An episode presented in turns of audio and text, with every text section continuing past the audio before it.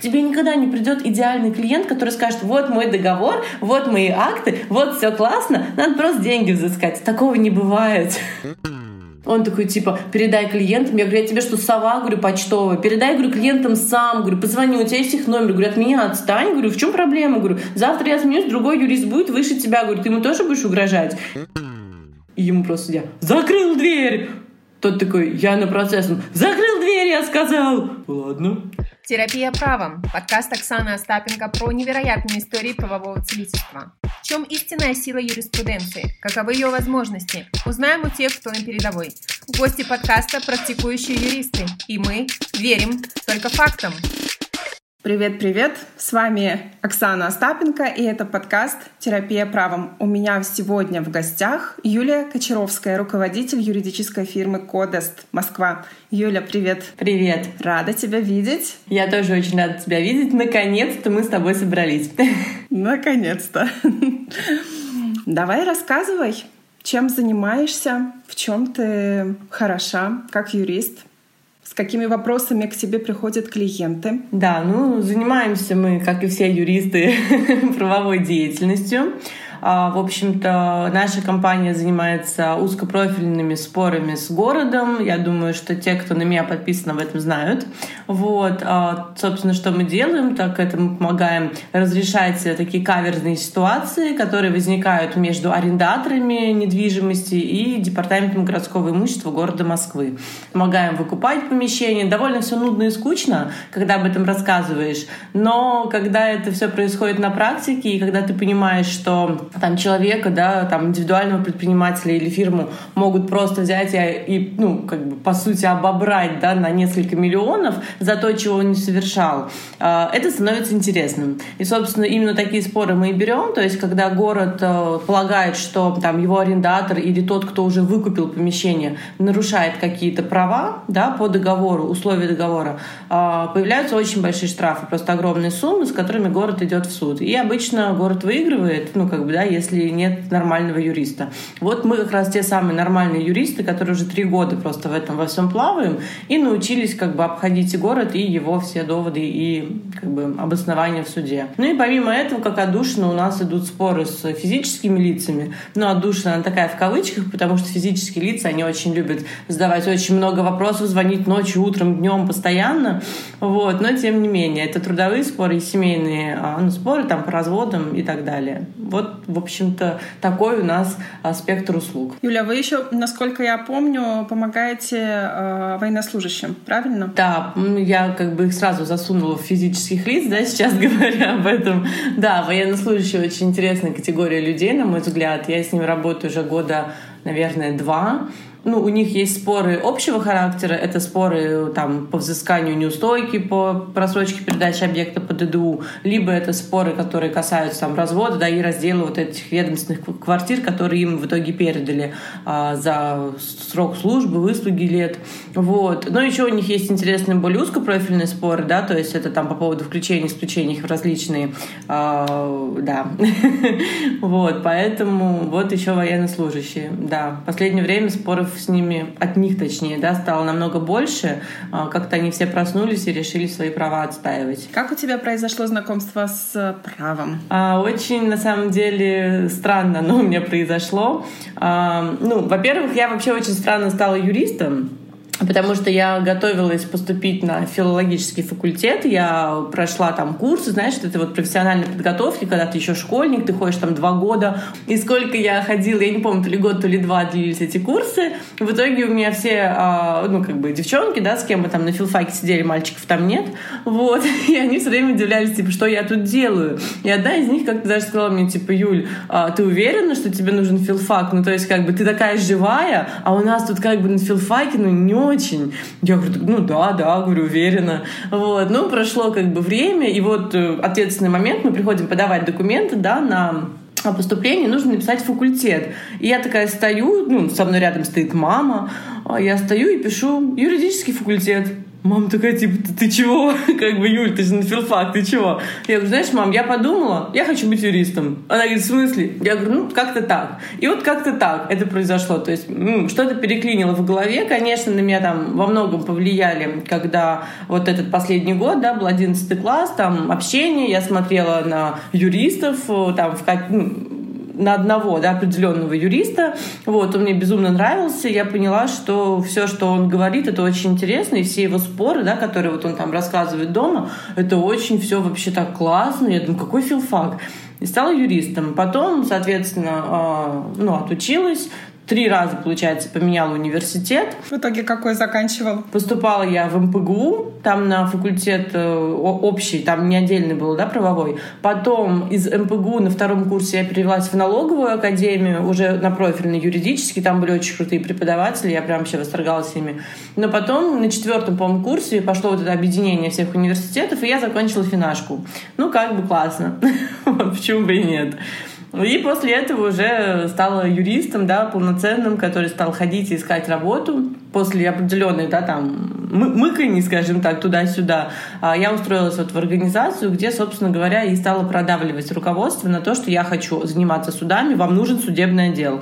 Ну и, в общем, судебный отдел появился там спустя где-то год или полтора, и вот пошли дела. Ну, конечно, я там была не одна, они наняли юриста со стороны, который, ну, как бы гуру был, да, то есть кто меня так или иначе должен был обучить. Очень классный юрист, мы до сих пор общаемся, вот, вообще замечательный человек. Но так получилось, что этот человек ушел в декрет, буквально что-то там через, не знаю, может быть, 2-3 месяца, когда я перешла в этот отдел. Но она меня поддерживала дистанционно постоянно, и, в принципе, получилось так, что я как бы сразу взяла и упала вот в эти во все суды, а половину не понимая вообще, что делать, делать, где смотреть подсудность, как смотреть подсудность вообще. Для меня подсудность это была просто больная тема. Ну вот, и знакомство с правом было в том, что у меня был миграционный спор, э, в нем никто не разбирался. Это был спор от моих э, ну, там, друзей-друзей, то есть они знали, что я юрист, и почему-то решили мне довериться. Ну, как бы молодой девчонке, которая еще суд не вела. Вот, а спор был очень ну, для меня сложный. Я и сейчас такие споры не очень люблю, как бы я считаю их очень сложными по поводу того, что человеку закрыли въезд в Россию на 5 лет из-за того, что он там превысил сроки пребывания. А он хотел гражданство получить в России, и как бы получилась ситуация, что он не намеренно их превысил и вообще на самом деле не превышал. И, короче, я сижу, смотрю вот эти все документы, вообще не понимаю, что с ними делать, куда в суд подавать, что вообще, как бы, что делать. Ну, подаю иск в суд, а определяю почему-то. Я помню, как сейчас область, прихожу в область, там сидит миленький дяденька судья и говорит, а говорит, вы в область-то пришли? У вас подсудность в Москве, а у нас сроки. И я такая, а, а, просто думаю, что делать? И он говорит, ну, вы забираете и подавайте заново. Будь я, конечно, сейчас, я бы сказала, ну так вы перенаправьте по подсудности, потому что сроки же. А я такая, ну, хорошо. Ну, я забираю. Ну, благо, там один день еще оставался, я бегом-бегом все за один день успела подать, и дело это выиграла. Я его выиграла, и была безумно счастлива за Москворецком районном суде. И подумала, да, я правильно выбрала профессию. И как вообще тебе пришла такая, э, такая идея открыть свое дело? Это получается три, три года назад. Три года, да, три с половиной года назад. Она, она в тебе жила? Да, она у меня жила с самого рождения. Ну, у меня э, вообще, у меня в семье практически все бизнесмены, кроме мамы. Мама у меня учитель русской литературы. Вот. А все остальные, все занимаются своим делом. И как бы я росла, я видела, что ну, у нас не было, да, такого прям, что все ходят на работу с 9 до 6, да, там что-то в этом роде. Ну, только что мама. Но мама всегда была при мне, потому что я была при ней ней, там школа, как бы все дела. И как-то я просто знала, что в какой-то момент я открою свое дело, и все. Вопросы воспитания детей, да, то есть все своим примером, я имею в виду родители, родители, да, окружение родителей в данном случае, своим примером а, пытаются там, передать какие-то хорошие, хорошие, полезные навыки для детей в будущем. И получается у тебя, ну окей, да, мама педагог, мама филолог, э, ты пошла, ты попыталась, да, но поняла, что это не твое, и... Получается, что да, потому что если так проследить, то мама филолог, я хотела быть изначально журналистом, но поступать на журфак, я не помню почему, что-то там, не знаю, не пошло. Вот. И да, может быть, в этом реально... Ну, как бы, в принципе, да, есть же как бы влияние родителей. Если это каждого человека разобрать, то получится интересная ситуация, я думаю. Э, просто здесь вопрос в том, что если ребенок любит своих родителей и уважает их, наверное, он захочет, да, как-то пойти по их стопам. Продолжить, да. Вот. Но а есть же и другие да, ситуации, когда... От обратного. Да, угу. либо какая-то борьба в семье, и там ребенок идет что-то кому-то доказывать в первую очередь самому себе. Интересно, что, да. Юля, интересно. Слушай, ну и в чем же секрет фирмы? Ой, слушай, на самом деле секрета нет. Есть, есть, есть секрет. Давай делись.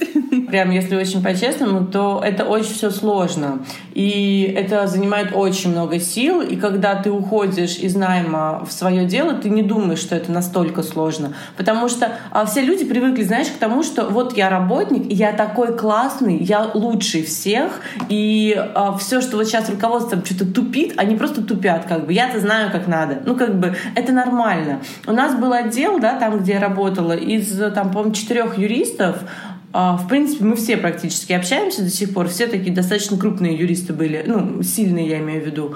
Вот. И всегда нас что-то не устраивало. Кто-то хотел вечно работать там из кафе или из дома. Там была у нас такая девчонка одна. Она вот не любит, чтобы шум стоял вокруг. Кто-то наоборот, вот мне надо, чтобы была вот эта движуха, да. Мне было обычно пофигу просто как бы, да. Но главное, чтобы можно прийти там и сюда и кому-то сказать, что девчонки, я выиграла, да. То есть какой-то этот социум. И когда э, там были какие-то месяцы без клиентов, клиентов, естественно, мы их так остро не воспринимали. Ну, типа, нет клиентов и нет клиентов.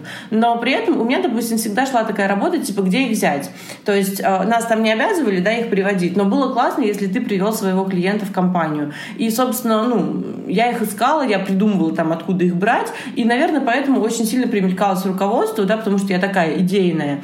И когда вот ты все это идею внедряешь, ты же не считаешь. Ты думаешь, о, сейчас мы вложим вот сюда деньги и выстрелит, но оно может не выстрелить. И ты как бы эти все риски не несешь. А когда ты становишься собственником бизнеса, да, даже несмотря на то, что я вообще ни копейки в бизнес не вкладывала, то есть у меня не было, знаешь, как вот говорят, типа, я открываю бизнес, мне нужно, чтобы у меня там был устав, там, миллион, да, и я буду из этого устава деньги тратить. Я считаю, что это неправильно, потому что, ну, бизнес должен приносить деньги. Ты не должен такой, знаешь, это взял, вбухал миллион и просто в никуда его, вот он ушел. И проедаешь. Да, и как бы, знаешь, ты нанимаешь сразу штат, а клиентов-то нету. Вот, и мы как бы ушли от этой идеи, но я вообще это все очень подробно в книге своей написала, то есть вообще как бы все эти шаги. Называй книгу. А, да, книга «Путь юриста для чайников» или 20 способов найти клиента. Где можно найти? А, на Литрейсе, на всех онлайн-площадках, она уже там. Да, то есть если кому-то интересен вот этот момент, да, как бы, когда вообще становление происходит, вот эти вот все мыкания, да, во все вот эти вот возможные рекламные площадки, то там это очень подробно расписано, прям весь мой горе-опыт. Быть э, собственником фирмы это весело, да, то есть это прикольно, потому что тебе не нужно ходить на работу в 9 утра, да, обязательно. Ты можешь прийти в 12, и все будет хорошо. Вот, тебе там, ну, Конечно, ты несешь ответственность, ты несешь ответственность за все абсолютно, но это интересно, если как бы ты это все любишь. Говорят, что некоторые собственники перегорают там, спустя три года, и все, их уже это все достает.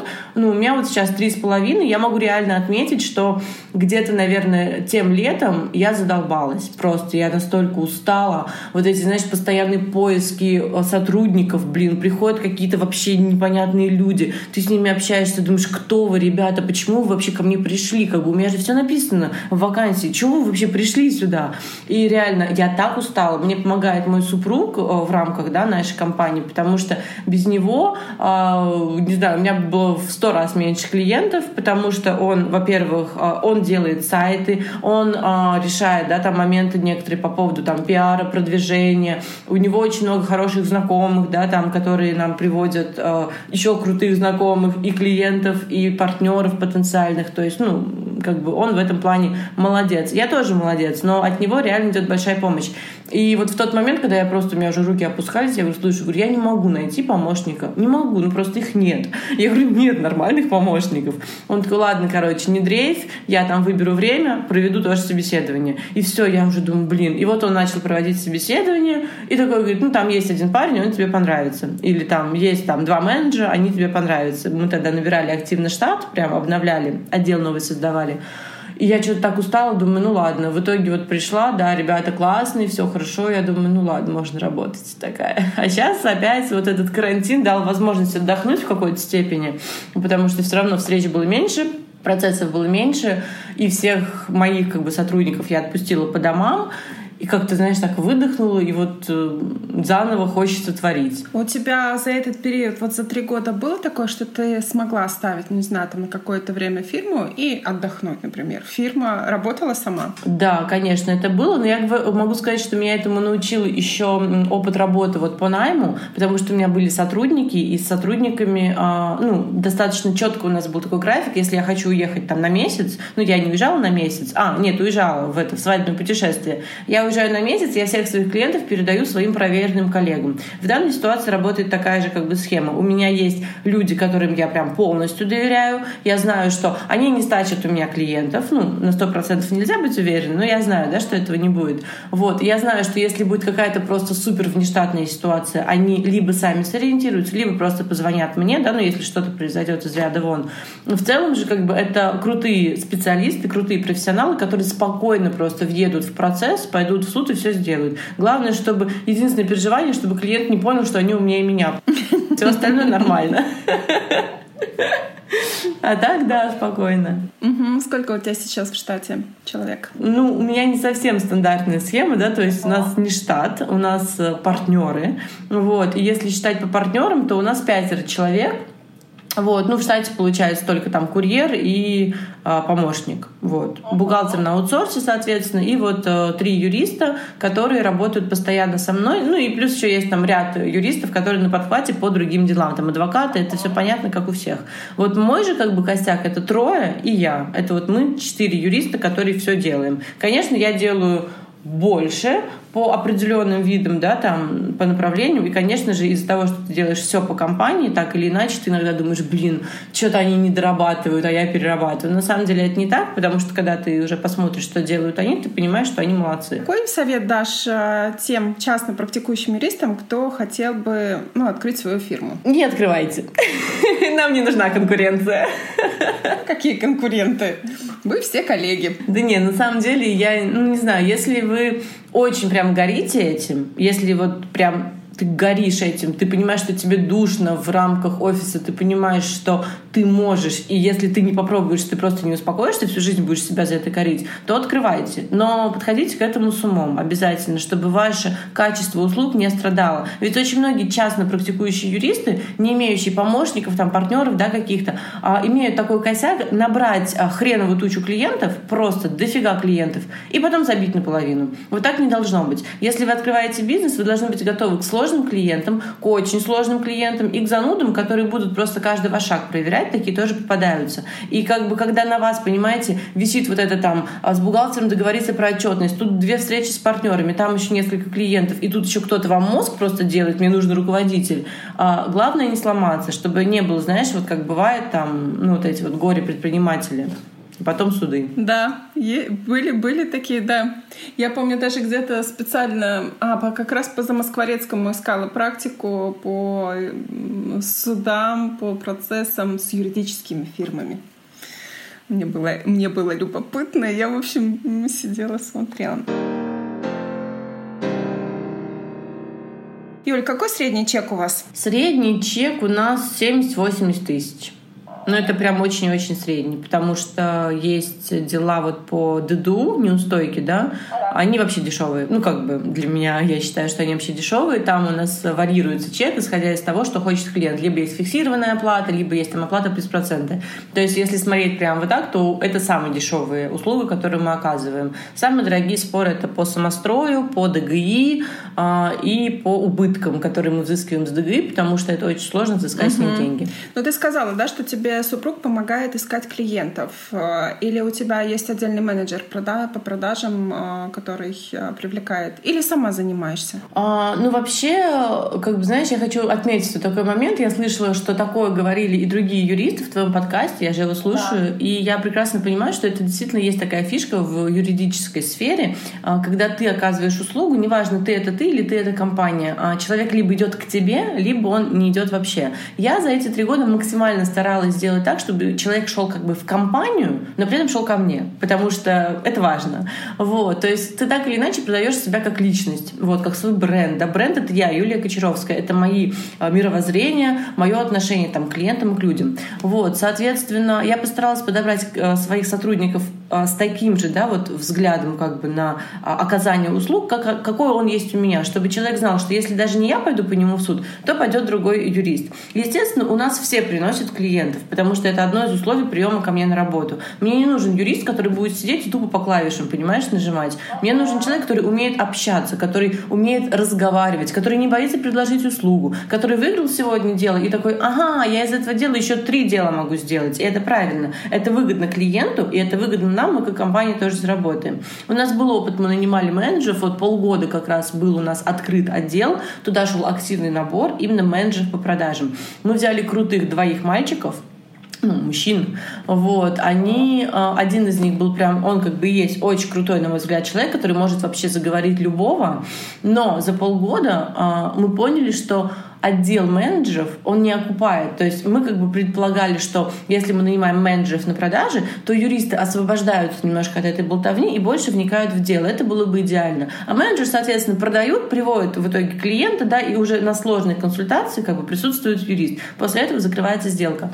Но все пошло немножко не так, совсем вообще не так. В итоге получилось, что юристам пришлось ездить с менеджерами на встречи с клиентами, вот, потому что менеджеры просто не вытаскивали как бы, да, там многие вопросы, по самострою, по нецелевому использованию земли, как бы они такие, оп. При этом один из менеджеров, на самом деле очень такой прошаренный парень, он как бы во всем, ну, во все быстро очень въезжал. То есть, в принципе, ему не нужно было все разжевывать.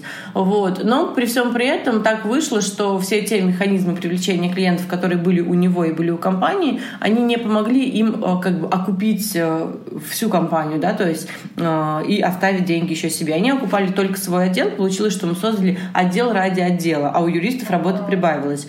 И вот мы наблюдали полгода за этим, за всем делом, и вот было принято решение, что, к сожалению, как бы отдел мы закрываем называем. Это было вообще самое сложное время, потому что мы э, делали ставку 100% на менеджеров, потому что менеджеры, они как бы работают везде, и они везде приносят клиентов. Но в юридическом бизнесе все работает не совсем так. Вот сейчас, когда мы сидим, обсуждаем очередную осень, у нас все новшества в компании осенью, э, мы сидим, обсуждаем, да, что делать. У нас снова в голове есть этот менеджер по продажам, но мы понимаем, что нет, нет, нет, нет. То есть в том формате, как мы хотели, это не работает. Возможно, э, он будет работать там в формате формате э, уже на входящем потоке клиентов.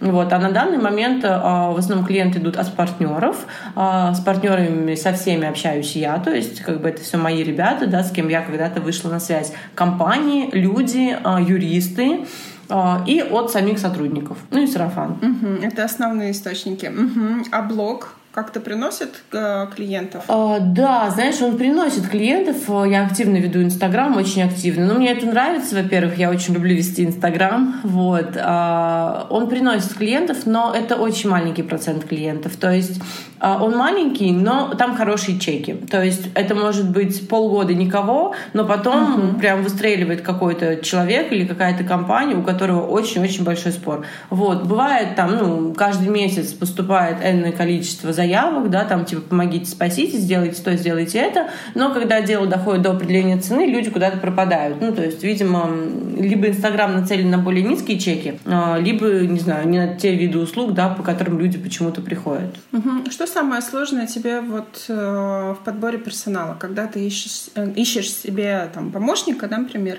э, что самое сложное? Ой, слушай, самое сложное найти вообще человека. То есть, э, ну, ну, это правда так. Я не знаю вообще, как это происходит. Все говорят, вот, нет работы. Какие каналы ты используешь? Ты ищешь по знакомым? Headhunter? Headhunter. Угу. А мы искали по знакомым, все курьеры у нас по знакомым я другим не доверяю. Ну, как бы, знаешь, документы же возят. Вот, курьеры по знакомым, юристы по знакомым, потому что э, юристов вообще получилось, что вот все мои как бы юристы, с кем я работаю, трое, это юристы, с кем я когда-то вообще давно начинала. Только один у нас пришлый, и то мы с ним провели энное количество дел, и, ну, я поняла, что этому человеку можно доверять. Для меня самое главное в человеке, это чтобы вот ему можно было доверять. Вот Просто, если я понимаю, что а, у нас там послезавтра суд, и нужно распечатать кипу документов, я должна быть уверена, что вот этому человеку я скажу, и он распечатает кипу документов, и он не забудет ни одну бумажку, все сложит, как я люблю, да, как бы к иску приложит, и принесет это все в суд. Да, может быть, он проиграет, но он все сделает максимально зависящее от себя, чтобы выиграть. Вот это тот момент доверия. А когда приходят люди на собеседование, ты с ними общаешься, и ты вдруг понимаешь, что ну, они вообще какие-то тепленькие просто. Они вообще не понимают, зачем они сюда пришли, что вообще они хотят. А, они не знают, что такое ГПК, АПК. Некоторые даже не знают сроки давности. Я вот это вот мой любимый вопрос на собеседовании. Если вы идете ко мне в компанию, выучите сроки, блин, давности. Это важно, потому что иначе вы просто пропустите этот срок, и мы задолбаемся его восстанавливать. И ко мне приходили ребята, которые работали в ФССП. Для меня ФССП — это самые гиблые вообще ребята, которые могут прийти на собеседование.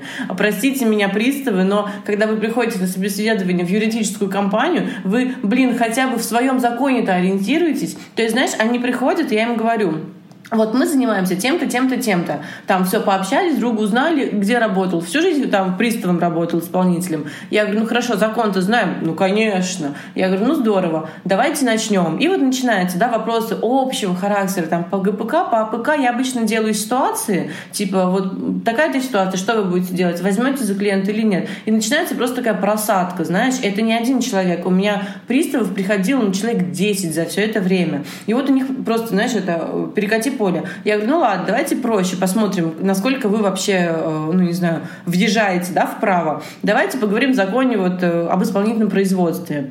Давайте. И вот начинаются, естественно, каверзные вопросы по закону. Ну ты же, блин, пристав, ты должен это знать. И все, просто они плывут, они уплывают от меня, и я понимаю, что ну как бы нет.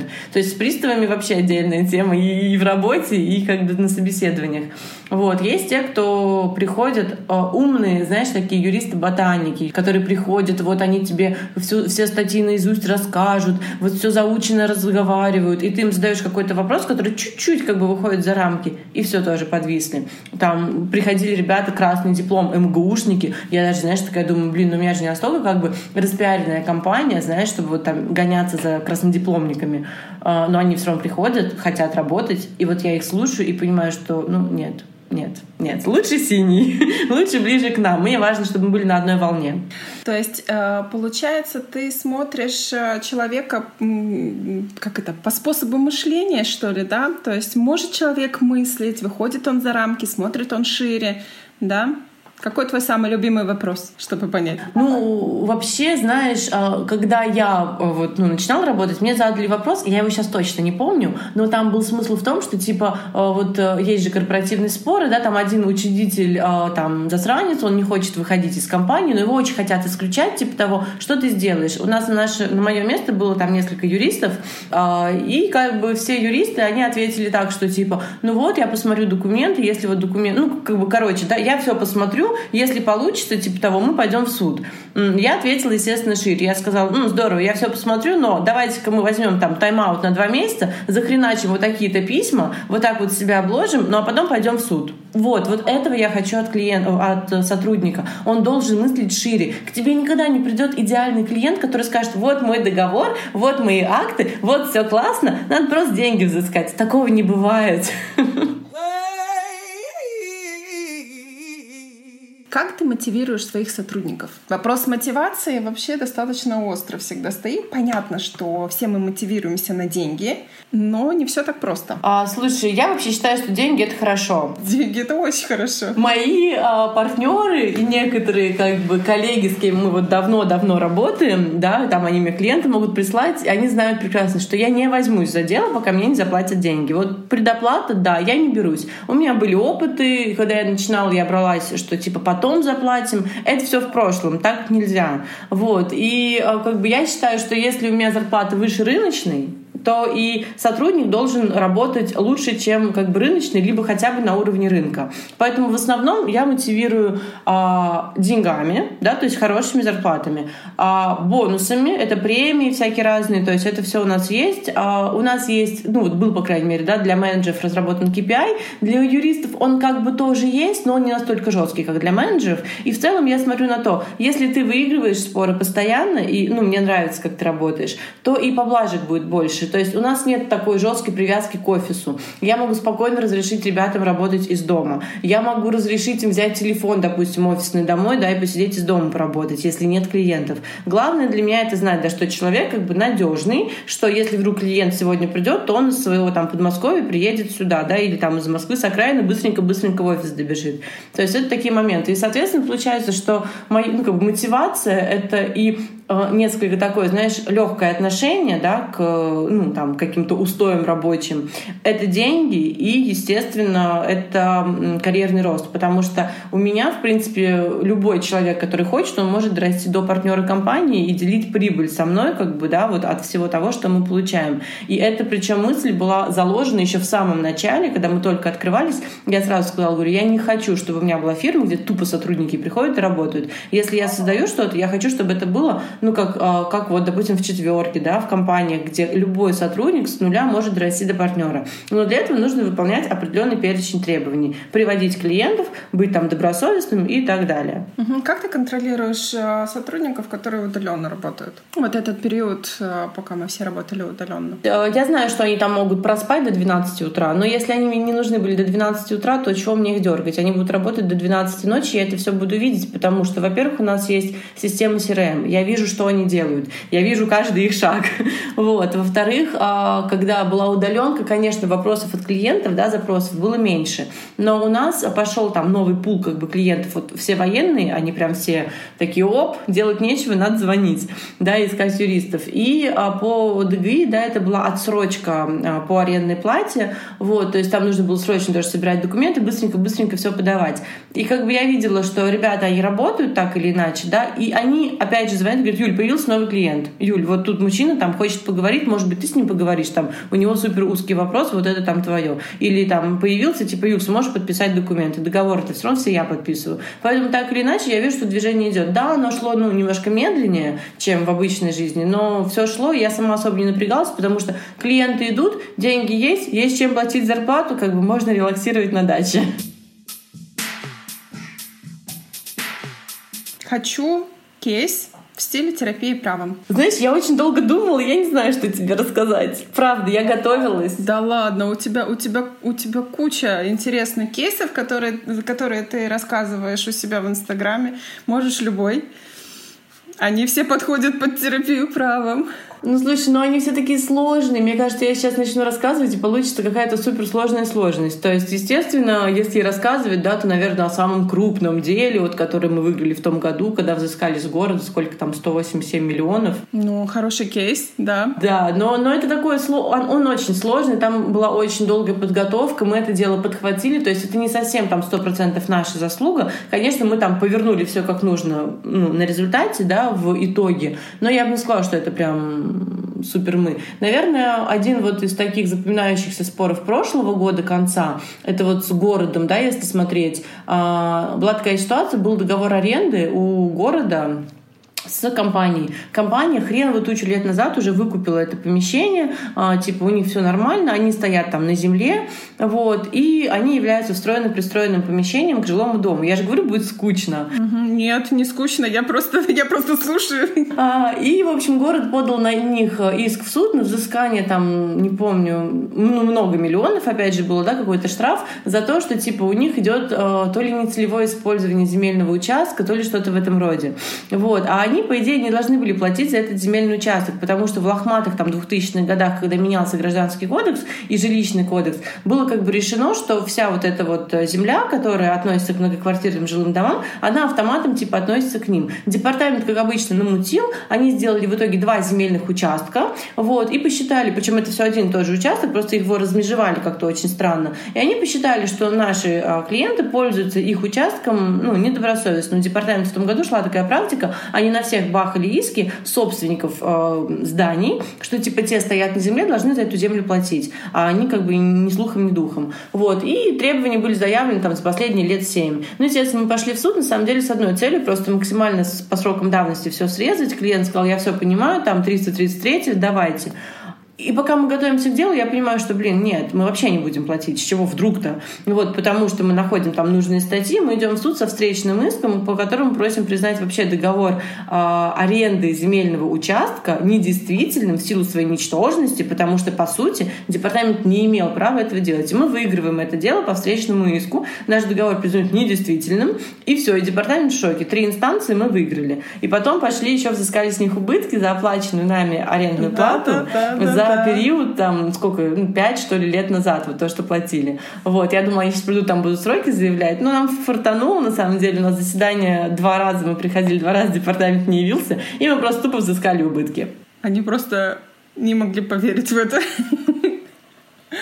Ну, на самом деле, я хочу сказать, что у нас вот в спорах, которые по департаменту там юристы у них, у департамента делятся на, а, скажем так, уровни. Есть прям юристы, которые бегают по всем делам, это абсолютно стандартные, одинаковые дела. И есть вот юристы, которые ходят на дела по крупным убыткам, по вот таким сложным моментам. Там уже ходят, вот, вот там уже приятно судиться, там уже есть юрист, который может тебе ответить. И там прям такая перепалка получается в суде, потому что споры, которые там до 10 миллионов, а, там выселение, это стандартные споры, там одни и те же юристы ходят, мы уже все друга знаем. И как бы я знаю, чего от них ждать или вообще ничего ничего не ждать. Они просто стоят такие, да, да, поддерживаем. Им это не интересно. Они вообще как не замотивированы в департаменте.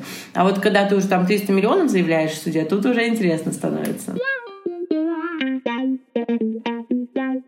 А какие-нибудь смешные, каверзные, курьезные случаи бывали? Да. Тоже долго думала. Да, их на самом деле очень много. Я вообще любитель, знаешь, там ляпнуть что-нибудь не то. Мне иногда кажется, что если со мной идет клиент в суд, он такой думает, что серьезно, она сейчас выиграет, потому что я так могу там, не знаю, тупануть э, в начале в самом. Один раз была ситуация вообще просто epic fail. Мы идем в девятку, очень сложное дело, все рассматривать. Я максимально готова и сосредоточена. Со мной пришел адвокат, вот мы с ним работаем, он там был по уголовке, а я была по гражданке. Там все объединено было как бы. Вот. И ну, мы встаем, и судья говорит, у вас есть ходатайство процессуального ну, значения, да, то есть э, я такая, да. Ну, судья говорит, какие? Я говорю, мы бы хотели отзыв приобщить. Он такой, это не просто, ну, типа, в смысле, у них просто загрузка у судьи. Я такая, отзыв, отзыв им судью. А я, ну, видимо, переволновалась немножко. Они такие, процессуального. И все, и я сбилась. Стою, думаю, ну, окей, ладно, думаю, тупанула. Дальше что-то, что-то мы делаем, ну, говорим, девятка, это же там 2-3 минуты. Я что-то впариваю судьям, объясняю, рассказываю. А они мне задают какой-то вопрос. Причем, на самом деле, этот вопрос не поняла ни я, ни адвокат, ни клиент, который сидел слушателем. Они задают какой-то вопрос, и я не понимаю, что они от меня хотят. Я им отвечаю. То есть я привыкла, знаешь, говорить суде. И они, знаешь, такие, блин, тоже сволочи были на том процессе. Они не то, чтобы, знаешь, иногда уточняют, да, но видишь, что не понял, они уточняют фо -фо формулировку. А он тупо повторяет ее, повторяет, повторяет. Я думаю, что он хочет? И, и, я, и я повторяю, повторяю ответ, и я уже вижу, что он уже меня ненавидит просто. И мне адвокат такой, типа, сядь. Я такая села, он встает, и, ну и по-другому, в другую сторону отвечает. В итоге мы выиграли это дело. Говорила в нем в основном я. Мы выиграли, мы выходим. Я думаю, боже мой. И адвокат говорит, интересно, говорит, что он от тебя хотел, судья? То есть никто не понял, о чем он меня спрашивал. И в московском городском была ситуация тоже очень ржачная там же вечные задержки. А, у нас было тоже очень сложное дело. Там очень были такие, знаешь, неадекватные а, юристы и сами клиенты у ответчика. Они постоянно нам угрожали. Они постоянно, там такой бугай здоровый, знаешь, парень был. Он вечно вот меня там в это, знаешь, а, в проходе так, так вот станет, типа, или там, типа, ходи, оглядывайся. Там мы, типа, следим, прикинь. А он выше меня головы на две. Если я в кроссовках, то на все три. Прям бугай. И я так на него все время смотрю, думаю, что ты хочешь от меня? Я как-то ему сказала, говорю, слушай, говорю, говорю, ты, говорю, ходи, оглядывайся. Я говорю, что, говорю, ты ко мне пристал? Он такой, типа, передай клиентам. Я говорю, я тебе что, сова, говорю, почтовая? Передай, говорю, клиентам сам. Говорю, позвони, у тебя есть их номер. Говорю, от меня отстань. Говорю, в чем проблема? Говорю, завтра я сменюсь, другой юрист будет выше тебя. Говорю, ты ему тоже будешь угрожать? И ушла. Потом он успокоился. И вот под ним же мы бежим в Московский городской суд. А, бежим просто, потому что, типа, опаздываем.